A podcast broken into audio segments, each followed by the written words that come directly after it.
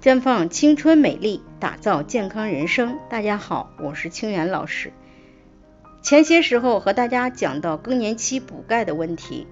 其实钙的流失和缺乏，除了引发更年期症状以外，还对人体其他方面有着重要的影响，那就是骨质疏松。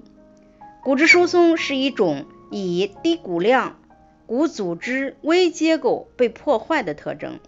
导致骨骼脆性增加和易并发骨折的全身性骨骼代谢问题。据调查统计，我国大多数人的饮食结构不够合理，每日从饮食中摄取的钙平均只有四百毫克，距离世界卫生组织规定的成年人每天八百毫克的量相差甚远。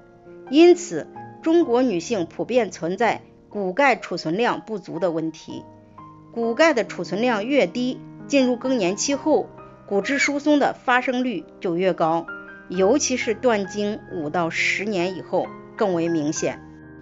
人体骨骼中的钙处于动态变化中，当摄入钙高时，一部分钙通过排尿把多余的钙排出体外，一部分钙则是储存到骨骼中。当摄入不足时，骨骼中的钙又会流入到血液中，再从尿中排出体外。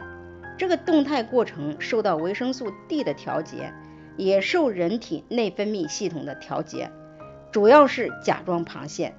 而女性激素有对抗甲状旁腺排钙的作用。当女性体内激素水平下降时，这种对抗能力就会下降，于是。骨钙就会更多的流入血中，再从尿中排出，所以相对于男性，女性更容易缺钙，特别是卵巢功能不足的女性。因此，在生活上，除了保持规律的户外运动，常喝奶制品、豆浆等高钙的食品以外，还需要关注情绪的问题和卵巢保养，以减低骨钙的流失。